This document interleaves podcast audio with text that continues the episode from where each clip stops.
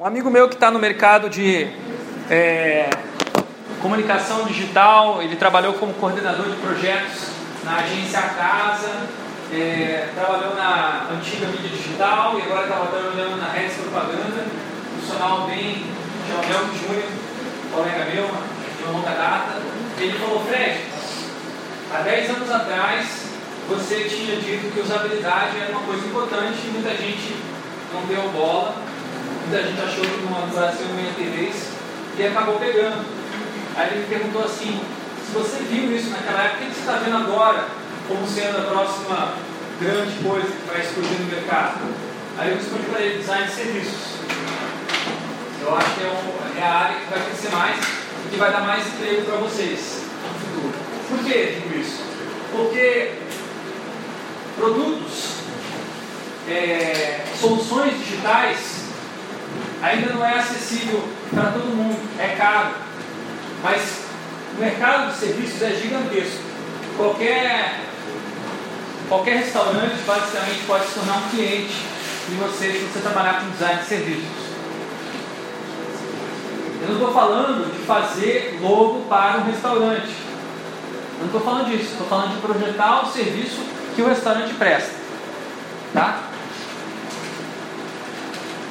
Então eu vou apresentar alguns slides com os conceitos fundamentais de design de serviços. Fique à vontade, à vontade para me interromper, perguntar alguma coisa que vocês ou quiserem comentar algo, tá? Design de serviços orientado ao valor de uso eu vou falar sobre a questão de valor, que é, uma, é, é fundamental. Quando se fala de design de serviços, também está muito próximo de uma discussão relativa a empreendedorismo, relativa a gerar valor a partir do seu projeto. Então, muita gente fala do que pode ser design como inovação, como embelezamento ou como valor agregado. Já ouviram esse termo, né? Design é valor agregado. Será que design é valor agregado? Essa, essa hipótese eu testo da seguinte maneira, observando a história do Moto Razr. Então, o Moto Razr era um celular que tinha um formato é, diferenciado em relação à concorrência, mas a funcionalidade era basicamente a mesma dos outros celulares. Inclusive, às vezes até pior. A questão dos menus era mais difícil de navegar. Então, o design ele vinha como uma casca do mesmo produto, basicamente, que era vendido para para outros, pra, que era copiado e desenvolvido igualmente pelos concorrentes. Então, por que, que o preço cai se o design é valor agregado, se o design agregou valor ao produto? Por que, que o preço no Razor foi caindo, caindo, caindo até que o produto foi descontinu, descontinu, descontinuado? E por que, por outro lado, o iPhone cresceu, é, continuou com o mesmo preço, mas cada vez o valor de uso dele aumentou? É, então eu faço essa distinção nessa apresentação entre valor de troca e valor de uso. Design não é valor de troca, design é valor de uso. Se você confundir uma coisa com a outra, você acaba caindo no erro que a Motorola caiu e ela achou que por colocar design no produto ela podia cobrar mais, sem, é, sem agregar o lado do, da usabilidade, que talvez seja a maior, o maior valor que, a, que o design pode trazer para um produto. O design muitas vezes entra como uma tentativa de vender o produto por uma forma que chama mais atenção, mas isso apenas cria maior valor de troca. A pessoa acha que o produto vale mais do que ele realmente vale, mas na prática ele não, não, tem, não tem o mesmo valor de uso. E com, com o tempo, a tendência é que as pessoas compartilhem entre si as suas é, avaliações dos produtos e aquele valor é, que ele tinha esperado diminua e o valor de mercado seja forçado a baixar porque está vendendo menos, por aí vai. O valor de uso do iPhone aumenta a cada vez que alguma, algum desenvolvedor coloca um novo aplicativo dentro da Apple Store. O Motorways não tinha essa plataforma de é, desenvolvimento distribuído que nem a Apple. Então o que acontece? O valor de uso é sempre o mesmo, nunca aumentar. Quando a Apple abre para as pessoas criarem novos usos para o celular delas, para qualquer pessoa criar uma outra maneira de usar o celular, que é um aplicativo, o, valor de uso aumenta exponencialmente. E isso aumenta mais ainda quando esses aplicativos dependem ou aumentam a sua capacidade de fazer coisas quando tem mais pessoas conectadas através de redes sociais. Então não é só novos aplicativos que aumentam o valor de uso do meu celular, mas também novas pessoas que utilizam um celular compatível com os sistemas de comunicação que eu utilizo ali dentro. Então isso que torna a rede tão forte, tão valiosa para a Apple. Como se aumenta então o valor de uso de um produto ou serviço? Uma teoria que eu adaptei do Jess McMullen fala que muitos projetos começam com os objetivos de negócio separados dos objetivos do usuário. E aí o design ou o acaso vão tentar encontrar um ponto de sobreposição entre esses objetivos, que aqui será gerado valor de uso, que por sua vez vai virar um valor de troca que é o, o que vai se converter como preço. Valor de uso é aquilo que realmente beneficia o usuário quando ele está usando o produto ou o serviço.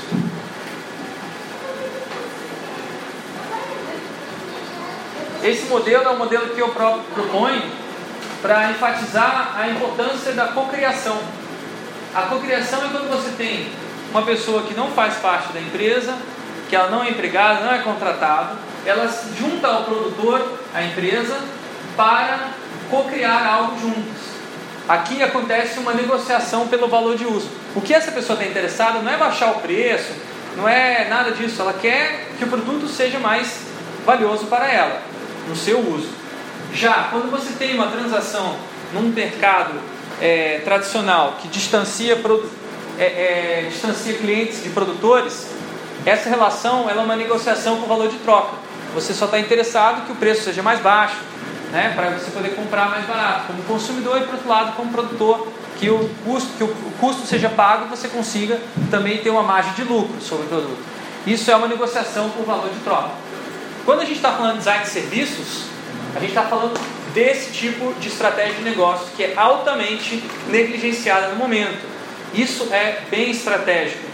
Isso parece até um pouco difícil vocês entenderem, talvez, o que eu esteja falando, por usar termos, jargões e um universo diferenciado que vocês estão acostumados, porque em geral vocês estão pensando em trabalhar desse lado aqui, ó, dentro do produtor.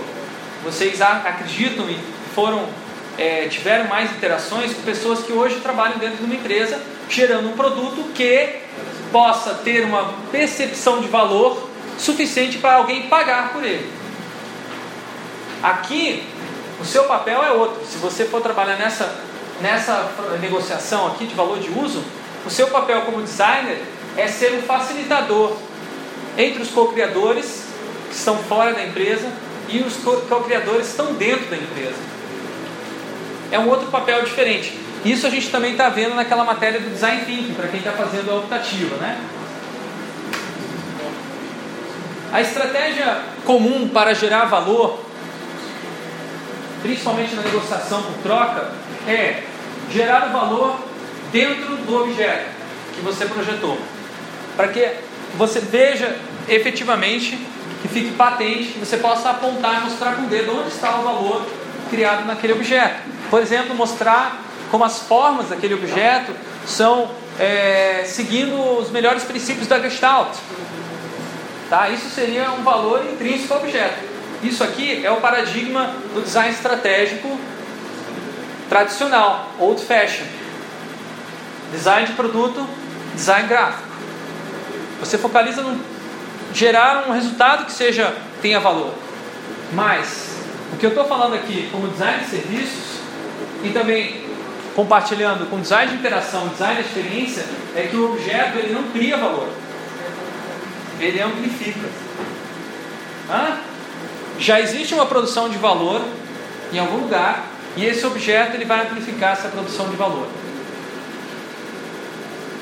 Então não é que você cria o valor como designer de serviço. Você ajuda as pessoas que já estão criando valor a expandir isso. Por exemplo, como designer de serviços, você vai trabalhar com restaurantes e você vai descobrir onde está a geração de valor naquele restaurante. Se você for na comida, você vai provavelmente não estar vendo, encontrando valor. Porque comida todo restaurante tem. O que, que tem de valor especial naquele, naquele restaurante? Muito provavelmente tem a ver com o atendimento, com o local, com o tipo de ambientação que tem ali. Aí sim você vai ver o valor. E aí, como designer, a sua intervenção não vai ser reprojetar aquilo do zero, porque aquilo já existe. O que você vai fazer é tentar tornar o próprio restaurante consciente disso e aproveitar isso como parte de uma estratégia de branding e de é, reposicionamento do serviço.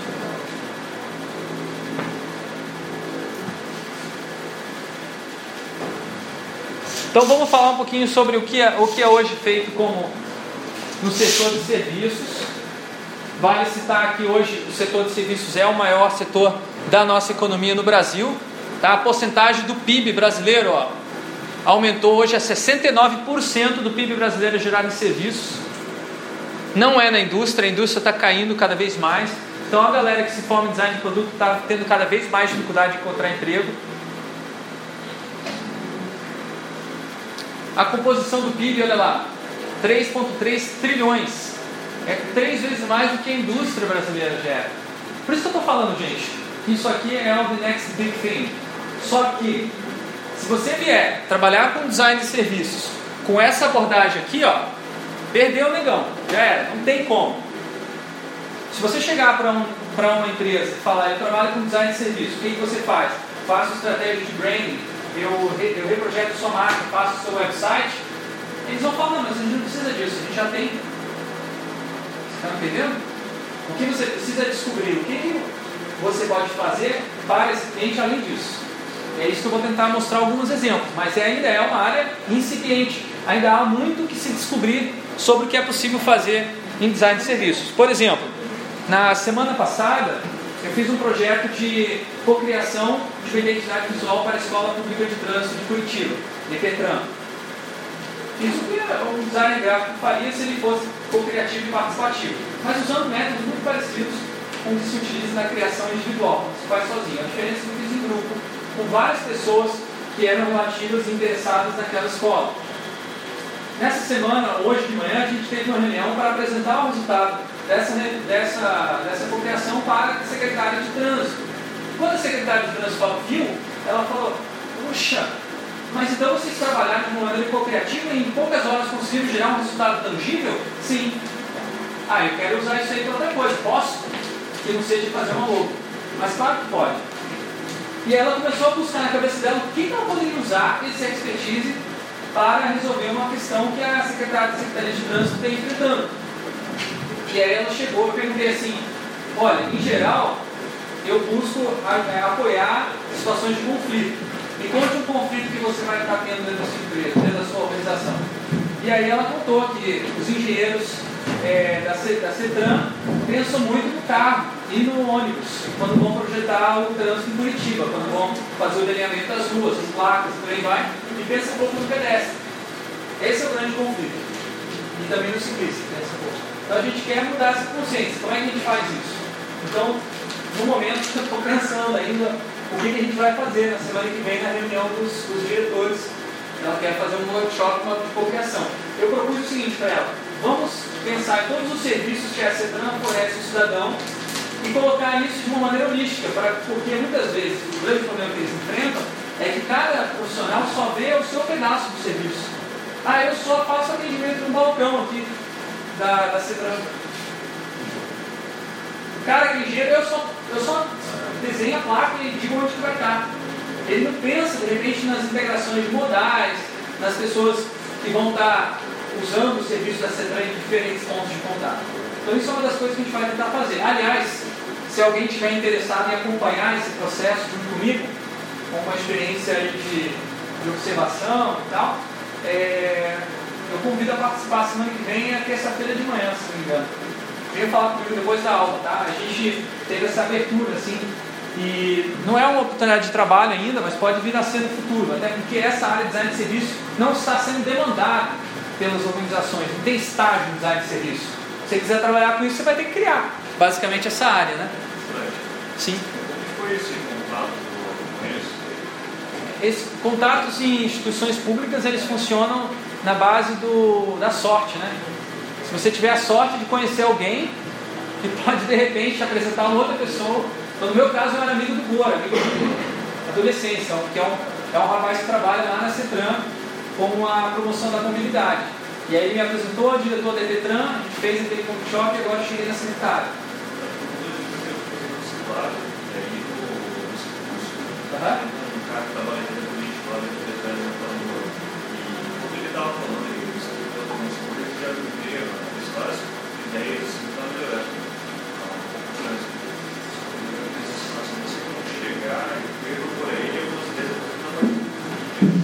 É, quem, quem fez um trabalho nessa área de trânsito que foi super bem reconhecido foram o Eric e, a, e o Giovanni, né? Eles fizeram o TCC com um videozinho, é, fizeram um videozinho explicando o que era a área calma e os impactos que a área calma teria na, na vida do, do Curitibano.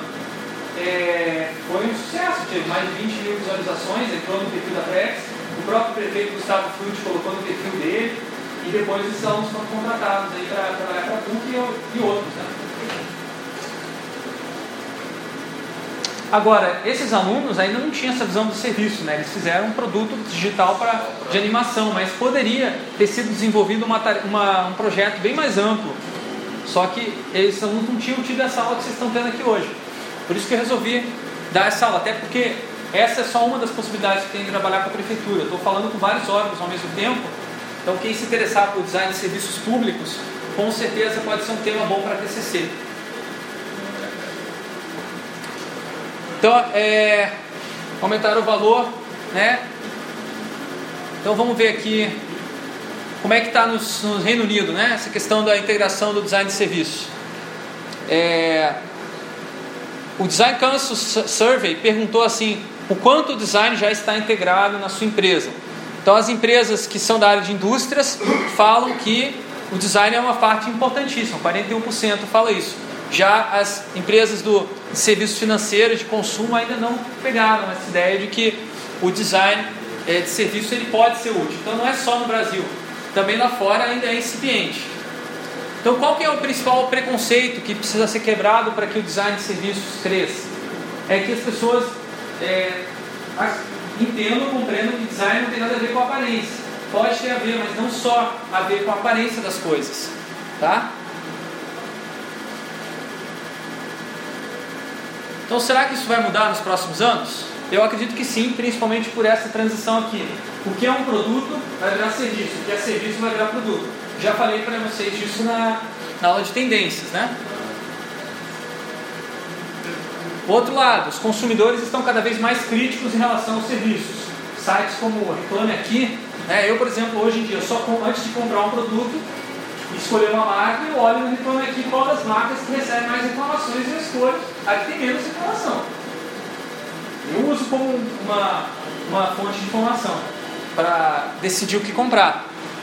E as, as maiores reclamações são de empresas de serviço. Podem ver todas essas marcadas com a setinha, são empresas de serviço nas top 10 de reclamações. Por outro lado, os consumidores também estão mais conscientes do seu papel e da contribuição que eles podem fazer para o negócio. No Rio de Janeiro, eu fui convidado por uma amiga minha para ir no Curto Café. Alguém já, já, já foi lá? Não? Recomendo altamente. Foi para o Rio, vai no Curto Café. O que, que é?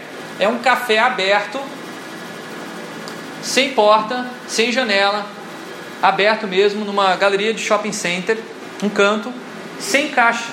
Ninguém cobra para as pessoas pagarem o café. Você tem uma caixinha sozinha, isolada no canto.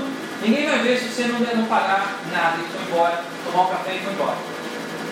O que, que tem lá na, na caixinha? É um espaço para você colocar o quanto você quer pagar. Aí você fala, mas quanto eu pago, poxa? Tem uma dica lá, eles falam, olha, tem uma, um quadro negro, grandão lá, que fala assim, ó, custo do café, custo de é, material do café, ah, 50 centavos. Mas a gente tem custos humanos, tem custos de, de infraestrutura, o aluguel, que pagar no lugar e coisa para e tal. Então aqui você tem nesse quadro branco o balancete do mês e quanto dinheiro esse, esse empreendimento precisa obter até chegar ao final do mês. Então falta ainda 32 mil reais para chegar nos custos daquele mês. Isso era no começo do mês, né? Um café excelente, delicioso, um lugar que você se sente à vontade, pessoas sentam, criou-se um senso de comunidade naquele café. Muita, muita gente. Muito mais do que se eles tivessem feito um empreendimento tradicional. Então eles se basearam na confiança de que os consumidores iriam, de fato, pagar mesmo sem ter a cobrança. E isso continua acontecendo já há três anos. Os consumidores estão conscientes, principalmente pela crise de sustentabilidade que nós temos no nosso, no nosso país e no mundo, né? Projetar serviços é uma das maneiras de você aumentar a sustentabilidade da nossa sociedade. Por exemplo, ao invés de eu comprar um, monitor, eu pago um serviço de usar esse monitor por um tempo. Quando não quiser mais esse monitor desse tamanho, quiser maior, eu troco e outra pessoa vai usar esse tamanho. Então eu não, sou dono desse monitor. Que quando você terminou de usar, o que você faz com esse monitor? Você joga fora ou guarda no quarto, em cima do armário, num lugar assim empoeirado, porque você não sabe o que fazer, você não tem mais uso para ele. Agora, se você tem um esquema de serviço, o serviço vai dar um jeito de usar aquele monitor para alguma outra coisa. Tem um livro muito legal do, de, de, da Caroline Rigu e Manzini que fala sobre serviços colaborativos, que é essa proposta aí que eu estava mencionando. Né? Aqui tem uma, uma página do livro, mostra como ele, um trabalho que eles fizeram numa vizinhança na Itália, em que eles pegaram os principais líderes da vizinhança e escreveram o que, que essas pessoas perguntaram, o que, que essas pessoas gostariam de fazer junto com outras pessoas, né? compartilhar, digamos assim, na sua vizinhança. Por exemplo, lavar roupa compartilhadamente. Tá? E eles pegaram e fizeram algumas, algumas fotos do, de momentos em que eles já estão compartilhando, ou que podem vir a compartilhar, e chegaram à conclusão que eles tinham que construir naquele bairro lugares onde haveriam é, facilidades compartilhadas, serviços compartilhados. Um exemplo aqui no Brasil mesmo, o Fleet. Quem conhece essa startup aqui? Fleet é, é muito simples. Você coloca o seu carro como um carro para ser alugado. Vou mostrar um videozinho, acho que fica mais, mais claro. F-L-E-E-T-Y. Ah, não tem áudio, né? Esqueci desse detalhe. Ah, não vou buscar o som. É, então, hoje em dia você tem, às vezes, uma picape que você usa só uma vez a cada dois, três meses. Daí você pode pesquisar por picapes de pessoas que querem deixar lá para aluguel, né? E a pessoa, ela, ela funciona como uma agência de locação de veículos. Porém, quem oferece o serviço de seguro, que é o mais importante nessa situação, é o fleet. Então o fleet fica uma parte da, da transação, talvez uma porcentagem, e ele garante o seguro de que se acontecer algo de errado, o seu carro é consertado. Startup curitibana, bem interessante aí, e é um design de serviços. Se você falar, ah, professor, mas isso é design de aplicativo. Não é, gente. O aplicativo é só uma das maneiras de você interagir com o serviço. É um dos pontos de contato. Porque o momento que você está lá falando com o dono de um veículo que está sendo oferecido pelo fleet, aquilo ali também é parte do fleet. Aquilo ali também é uma coisa que pode ser projetada. Então, na hora de que você tem que entrar em contato com a pessoa discutir você comprar, outra autorização, também é. Você pode, na verdade, o que você estava falando? Os produtos estão migrando para serviço, serviço migrando para produto, porque as pessoas estão começando a sacar isso. E você pode olhar para um produto e transformar no serviço. Nem todas as empresas estão aproveitando o máximo que isso traz, né? Eu não sei, essa galera do Fleet pode ser que esteja só projetando o aplicativo mesmo, sem pensar até, inclusive, em outras maneiras de interação por é, formulários impressos, interação por é, call center e por aí vai. Eu não usei o serviço dele, então não sei se é bom.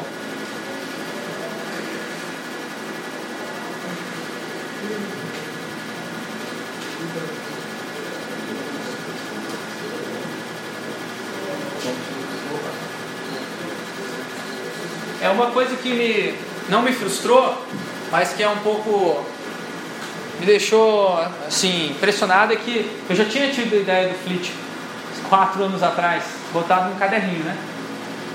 É, isso aí é o Moleskine, como eu sempre falo para vocês. Moleskine, use Moleskine. Tá aí a ideia do Fleet, que era Eu tinha um carro velho e falei, pô, eu queria emprestar esse carro velho para um amigo, mas ninguém vai querer, né? Então eu criei um sistema de pontuação. As pessoas vão querer meu carro caso eu seja uma pessoa confiável. Então cada vez que eu conseguisse emprestar, eu ia ganhar uma pontuação. Isso não tem no Fleet, é, programa de pontos, mas é uma ideia que podia muito bem combinar. É... Eu não fiquei chateado assim, de ter visto que alguém fez, porque eu, eu já decidi que a minha carreira é acadêmica. Não quero ser empreendedor no momento, não é isso que eu quero na minha vida. Mas, por outro lado, eu fico pensando quantas ideias a gente não tem e que a gente não coloca energia suficiente para desenvolver, né? Às vezes, uma, um relampejo de, de, de, um dia, sei lá, estava tomando banho, tive essa ideia, botei isso aí no caderno, podia ter levado mais a sério. Enfim, acho que isso tem mais a ver com vocês do que com, comigo, que resolvi ser realmente para a área acadêmica, né? Uma das características também do design de serviços é encarar é, negócios como ecossistemas em que se conectam vários tipos de atores, né? Esse aí é o ecossistema da Apple. Ver se eu consigo resolver o problema.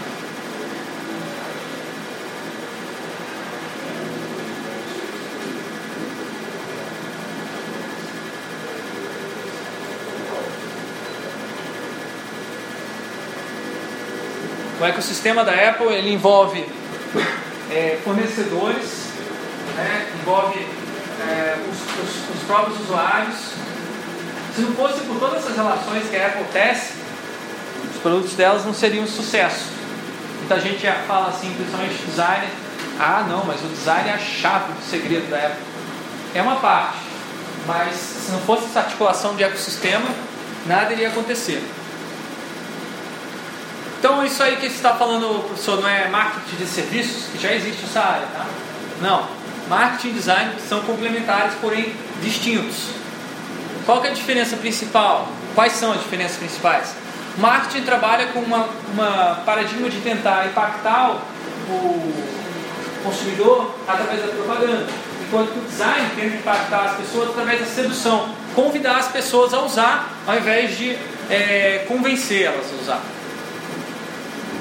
O marketing foca na venda. Quando a venda ocorre, o marketing geral sai fora. Não se preocupa mais, vendeu, tá bom já. Enquanto o design que interessa é a música. Então, aqui tem um, um, exemplo aí de um marketing, uma ação de marketing da, da Coca-Cola é, em ponto de venda para estimular a venda, mas o quanto isso aqui realmente impacta no uso? Muito pouco, né? O que impacta no uso é isso aqui, ó. A hora que você coloca o valor você coloca o nome do, do da pessoa na, na, na, latinha e essa latinha adquire um valor de uso maior, porque eu posso usar essa latinha e colocar na minha própria escrivania ou, no, ou fazer uma coleção para mostrar para outras pessoas. Ou aqui, né, quando você pensa que a, a, ela é retornável a embalagem, isso é uma maneira diferente de pensar. Essas ideias já vêm do design, não do marketing. Marketing fala de consumidores, clientes, enquanto que o designer conceitualiza as pessoas como usuários, mais ativo, é um papel mais ativo. Não é consumir e acabar com o produto ou serviço, mas de fato usar ele. Às vezes no design também se usa a palavra co-criador, né, que nem eu estava falando anteriormente, até para dar uma, uma levantada de bola naquele lado. Marketing trabalha com teste de mercado, enquanto que o design trabalha com a prototipação. Aqui na tela são alguns dos protótipos que a Apple mostrou que fez há muitos anos atrás, no começo dos anos 90. Hoje em dia a Apple não, não divulga esses protótipos, eles fecham sete chaves, porque algumas dessas ideias podem ser exploradas muitos anos depois que elas foram criadas. Como vocês podem ver, de fato elas foram. Algumas dessas ideias é, desenvolvidas depois. Né? Então, como fazer design de serviços na prática?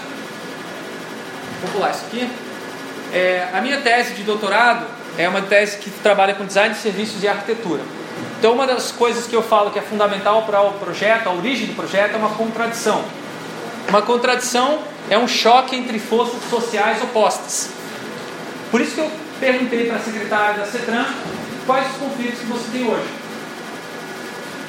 Então, aqui na tela vocês têm uma obra do René Magritte, imagino que vocês já conheçam, né? Que diz essa frase aí. Isso não é um cachimbo. É... Peraí, mas é um cachimbo ou não é um cachimbo? Hã? Não é um cachimbo? O que, que é? É a representação de cachimbo? Mas eu estou vendo um cachimbo, não estou? Então eu posso dizer, isso é um cachimbo. Se eu quiser explicar para você o que é um cachimbo, se você nunca tenha visto um cachimbo. Então, a partir desse momento, vira um cachimbo. Isso é um cachimbo, eu posso falar isso, eu posso, mas por outro lado, não posso falar que é um cachimbo porque é uma representação de cachimbo. E por outro lado, nem é uma representação de cachimbo também. Isso aqui, na verdade, gente, vamos ser científicos. Isso aqui são. Na verdade, isso aqui não é nada. Isso aqui não é nada. Aqui, ó, nesse, é, aqui não é nada. Aqui você tem a luz do projetor refletindo, batendo aqui na tela e voltando para o seu olho, mas aqui não tem nada. Nada. Tá? Então aqui tem uma ausência de reflexão da luz. Tudo isso pode ser dito dessa, dessa imagem, certo? E nada pode ser negado. Por isso é uma contradição. Você não pode eliminar a contradição. Ela vai sempre existir. Tá? Então quando eu, eu projeto é, serviço, eu sempre tento encontrar essa contradição e a partir daquilo ali, sem tentar resolver ela, criar várias coisas que vão estar tá se aproveitando dessa contradição. Na sociedade capitalista em que a gente vive, a principal contradição é entre o valor de troca e o valor de uso. A partir disso surge a necessidade do dinheiro. Quando eu tenho um produto, eu produzi isso aqui, mas eu não posso comer. Não posso comer. Produzi, fiz isso aqui, eu sou um artesão, não posso comer isso aqui não, é, não vai me dar comida, mas eu preciso ter comida para comer. Mas eu não, eu não sou produzo na agricultura, eu não faço meu, minha própria comida. Então o que, eu tenho que fazer? Eu preciso vender esse produto. Na hora que eu vou vender, eu vou dar um valor de troca para isso. E a outras pessoas vão ver o valor de troca. Se for igual, a pessoa vai querer comprar. Se eu estiver voltando o valor de troca para ela que realmente tem, não vai vender. Agora, para mim, quando eu faço para mim, esse controle remoto, eu faço do jeito que eu sei usar. É o meu valor de uso. Quando eu faço com outra pessoa, eu não sei como ela vai usar. Então aí é uma, é possibilidade. Então o produto está sempre tendo essas duas esferas, valor de uso versus valor de troca. E uma coisa pode ser é, excluir a outra, eventualmente. Mas nunca você vai poder dizer que um produto não tenha valor de troca, valor de uso. E coisas muito estranhas vão acontecer quando houver distorções. Por exemplo, a tulipa. A tulipa foi a causa da primeira é, crise financeira mundial. Os holandeses criaram a primeira bolsa de valores do mundo e era uma bolsa de valores para venda de tulipas. A tulipa era muito valiosa naquela época e muitas pessoas começaram a investir no mercado futuro de tulipas. Eles descobriram que eles podiam vender a tulipa antes da tulipa ficar pronta. Como a descoberta dos holandeses, eles criaram um sistema de ações. Então você comprava um papelzinho e garantia que você teria 100 tulipas daqui a três meses depois do inverno. A galera gostou tanto da ideia que muita gente comprou, comprou, comprou, comprou, comprou tulipa, comprou tulipa. E aí o que aconteceu com o valor de troca? Foi para cima. Quanto mais gente estiver comprando, lei de oferta e demanda. Tá? Quando a demanda é maior que a oferta, o preço sobe. Então o que aconteceu? A tulipa foi lá no, nos ares, o preço dela. Enquanto que o valor de uso mudou, não, continuou o mesmo. Uma tulipa é sempre uma tulipa para decorar a sua casa ou para você, sei lá, o que mais dá para fazer com uma tulipa, dar de presente para alguém, enfim. Agora, o que aconteceu foi uma, depois dessa venda de mercado futuro, aconteceu uma, uma queda enorme do preço. Porque todo mundo tinha tulipa para dar com o pé, para rodo, e já não, não acrescentava mais, não fazia, não ornava mais as casas e os lugares, porque todo lugar tinha tulipa perdeu o valor de uso, porque deixou de ser uma coisa especial que você olha e se encanta. Foi a primeira bolsa, crise de bolsa de valores, e se você for pensar, é, um, é uma coisa, é um conceito muito próximo do que a gente trabalha normalmente no design, né? tem a ver com estética, tem a ver com desejo, uma história bem interessante. Então, para manter o valor de uso, é preciso considerar toda a cadeia de valor, inclusive além da empresa. E aí tem um videozinho da, interessante da Walmart, como eles pensam, né, a cadeia de valor deles, né?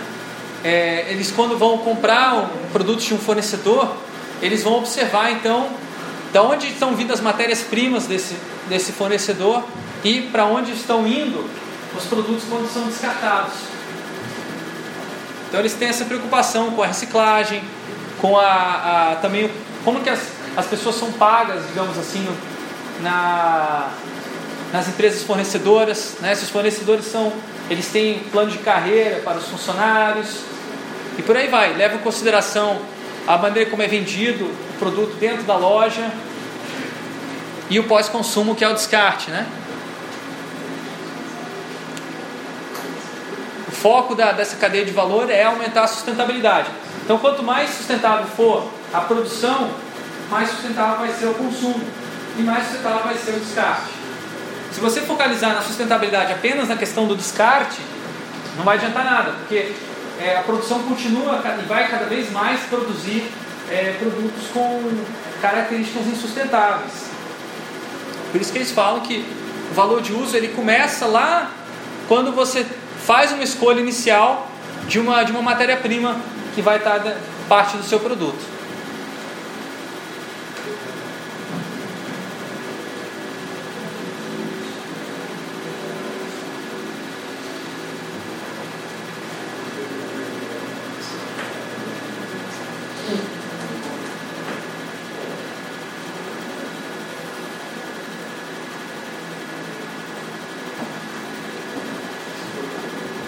Então agora vou falar alguns recursos que existem aí para criar novos serviços, algumas ferramentas, daí respondendo aquelas aquelas spreadsheets que vocês fizeram com métodos que vocês estão interessados em aprender mais ou que não estão interessados.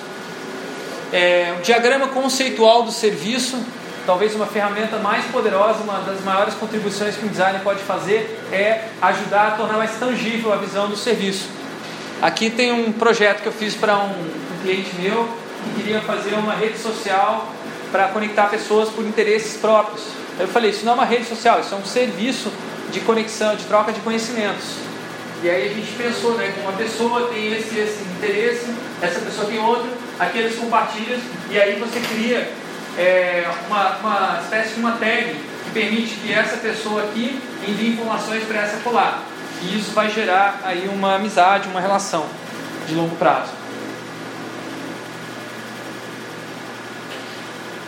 Fluxo de atendimento, isso aí se chama também jornada de cliente, né?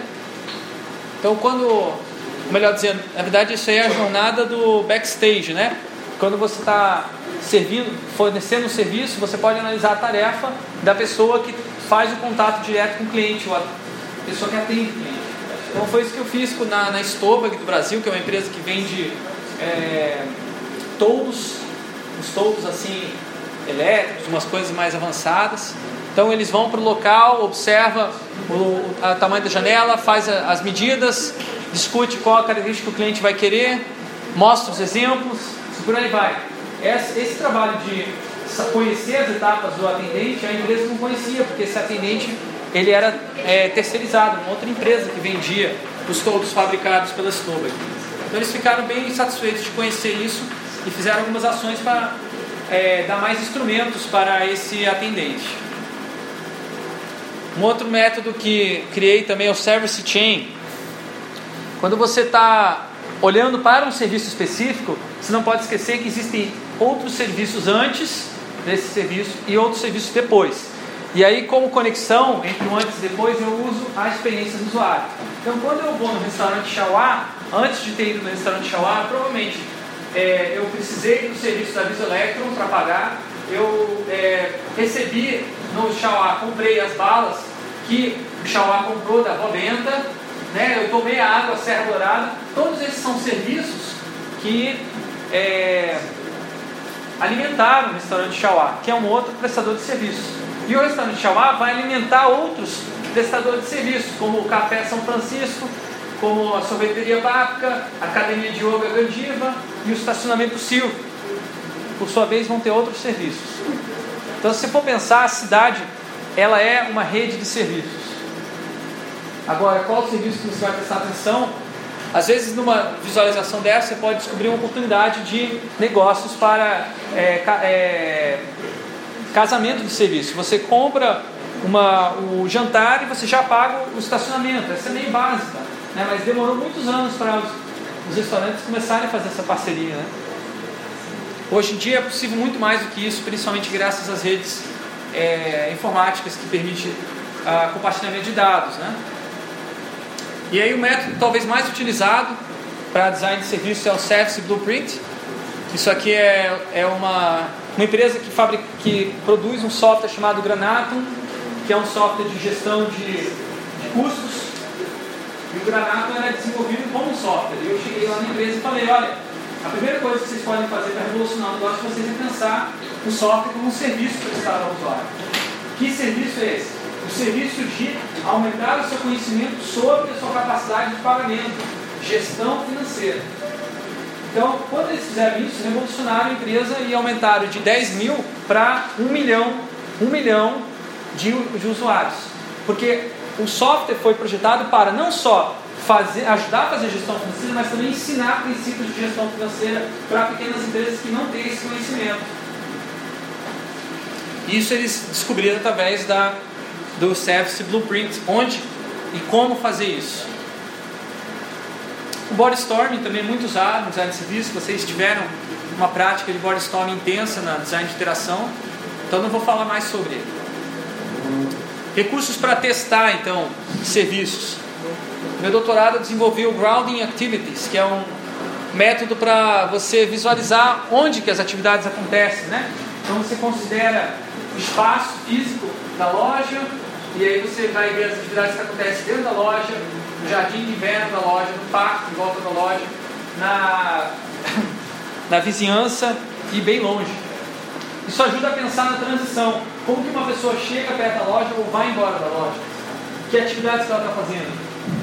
Ou no hospital, uma colega minha de doutorado fez um, um jogo de tabuleiro para você é, simular a atividade das enfermeiras atendendo os pacientes dentro do hospital, em que horário que elas trazem a comida, de onde vem a comida, como é que, como é que se é, solicita a comida para vir até o quarto, da, quarto do, do paciente. Eles criaram a ideia de usar iPads para ter um menu, mas aí a pessoa não vai entender o menu, porque, enfim, tem várias dificuldades de você entender.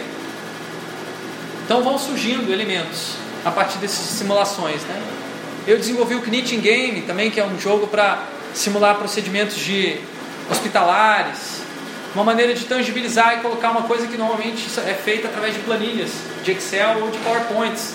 Nessa maneira as pessoas manipulam, participam e depois sabem do que, que são as implicações desse serviço. O laboratório 5 talvez seja a maneira mais cara e ousada de você testar um, um produto, né?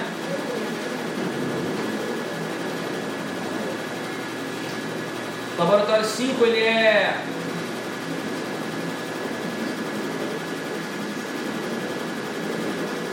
Caraca. Ele é um espaço feito para você simular um serviço e oferecer, oferecer um serviço como se fosse estar é, tá lá no lugar, mas não é. É um laboratório que muda de cara, né? Um laboratório de inovação em serviços. Essa área de design de serviços é muito forte lá na Finlândia, que é o lugar onde tem esse laboratório. É, Finlândia é um país que é essencialmente economia de serviços, também é um país é, que teve uma, uma uma queda muito grande na, no faturamento quando a Nokia começou a cair em decadência. E eles chegaram à conclusão de que ao invés de é, botar mais dinheiro na indústria, eles iam botar dinheiro na, na indústria, nos serviços. E aí eles estão aí pensando como é que vai ser. Aí eles vão usar tablets, aplicativos. Lá atrás tem umas, umas monitores que eles projetam como se fosse um ambiente virtual, onde você pode interagir com o serviço.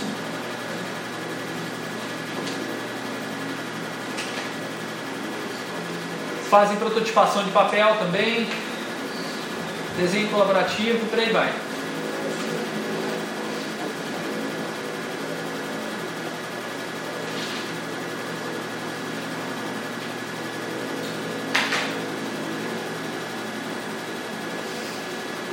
Como avaliar um serviço? Então você pode fazer a avaliação do mapeamento dos interessados, pode fazer um estudo etnográfico na, eu fiz um estudo na rua Santa Efigênia uma vez, tentando entender como que as pessoas encontram coisas na Santa Efigênia. Tinha uma fonte no meu, o laptop estava estragado, eu fui tentar encontrar essa fonte e eu descobri que é impressionante o tipo de é, rede de informações que eles têm ali para você encontrar um lugar que tenha fonte para o seu é, iBook, que é um computador muito antigo. Na época ninguém tinha mais a fonte daquele negócio, né?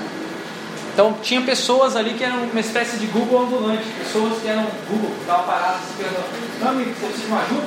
Esses caras não eram contratados por uma loja só, eles eram contratados por várias lojas e eles indicavam qual loja tinha tal produto que você queria.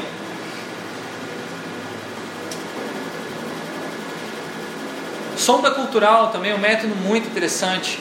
Quando você não pode ir até o usuário, ele está distante, ou você tem alguma dificuldade é, é, de acesso, por exemplo, você vai estar trabalhando com é, pessoas que tenham dificuldade de convivência social e é perigoso você estar com elas. Então você manda uma sonda cultural para essas pessoas pelo correio, por intermédio de alguém que leva até lá. Essa sonda cultural estimula usuários a interagir e deixar rastros do seu ambiente cultural, porque se chama sonda cultural. Depois esse objeto volta para o designer e o designer analisa, interpreta e se inspira para criar os seus produtos e serviços. A gente fez um projeto bem legal com crianças em Minas Gerais. A partir de Curitiba a gente projetou uma sonda que era para ver como que a criança se relacionava com os pais professores na época de alfabetização. Então a gente mandou, pegou uma cabeça de bebê, de é, boneca, né? Cortou a cabeça assim, fez um buraco, deu post-it para os pais da criança, não, melhor, para os professores da criança. Fala, professor, coloca dentro desse post-it, dentro da cabeça da criança, o que, que você acha que deveria estar dentro da cabeça dessa criança? E aí foi lá os, os professores falando assim, ah, queria que se comportasse melhor, queria que essas crianças entendessem mais de matemática. Botou, botava dentro da cabecinha lá, pegava a cabecinha e levava para o pai. Pai, o que queria dentro da, da criança? Cabeça da criança. Ah, eu queria que tivesse, que a criança fosse um bom, um bom trabalhador, que fosse uma boa pessoa, que tivesse, tivesse é, vontade de estudar. Coloca dentro da, passa para a criança. Criança, o que você gostaria de estar na sua cabeça? Aí a criança coloca coisas que ela, que ela perguntas que ela nunca foram respondidas pelos pais, pelos professores, do tipo o que é sexo? Colocar lá dentro, né? Aí quando a gente trouxe para os pais e professores, gerou uma discussão, uma reflexão, né?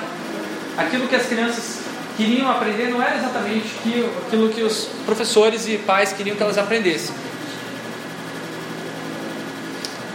A partir disso, os nossos alunos criaram serviços digitais, como por exemplo uma espécie de Google para crianças, que responderia qualquer pergunta.